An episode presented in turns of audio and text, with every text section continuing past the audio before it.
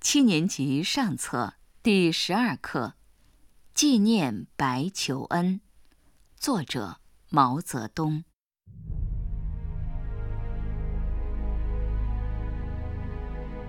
白求恩同志是加拿大共产党员，五十多岁了。为了帮助中国的抗日战争，受加拿大共产党和美国共产党的派遣，不远万里来到中国。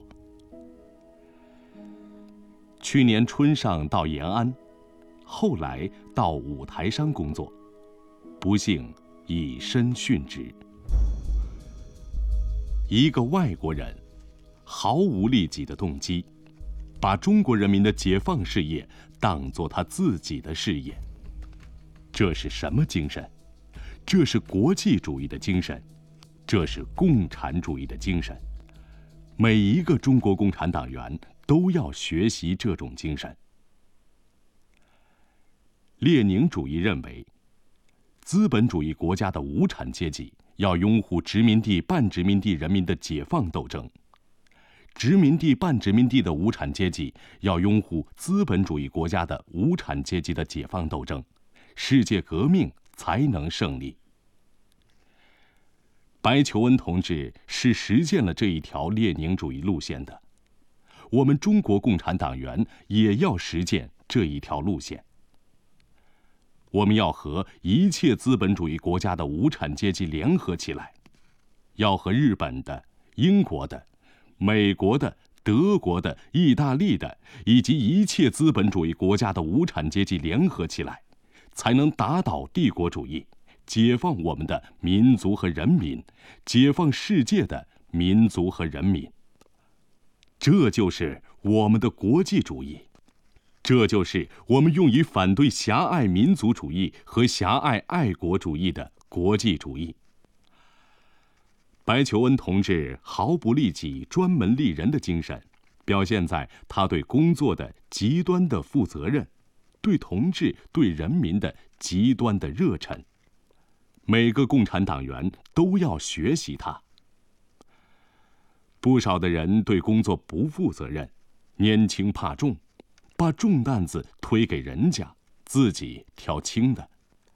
一事当前，先替自己打算，然后再替别人打算。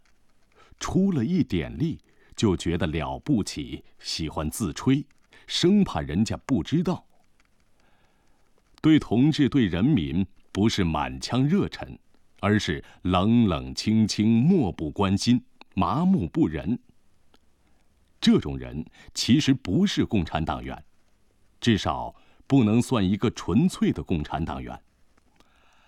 从前线回来的人说到白求恩，没有一个不佩服，没有一个不为他的精神所感动。晋察冀边区的军民，凡亲身受过白求恩医生的治疗。和亲眼看过白求恩医生的工作的，无不为之感动。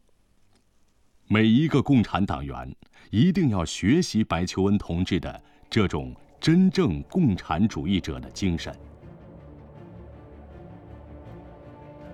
白求恩同志是个医生，他以医疗为职业，对技术精益求精。在整个八路军医务系统中，他的医术。是很高明的。这对于一般见异思迁的人，对于一般鄙薄技术工作以为不足道、以为无出路的人，也是一个极好的教训。我和白求恩同志只见过一面。后来他给我来过许多信，可是因为忙，仅回过他一封信，还不知。他收到没有？对于他的死，我是很悲痛的。现在大家纪念他，可见他的精神感人之深。我们大家要学习他毫无自私自利之心的精神。从这点出发，就可以变为大有利于人民的人。一个人能力有大小，但只要有这点精神，就是一个高尚的人，一个纯粹的人，一个有道德的人，一个脱离了低级趣味的人，一个有益于人民的人。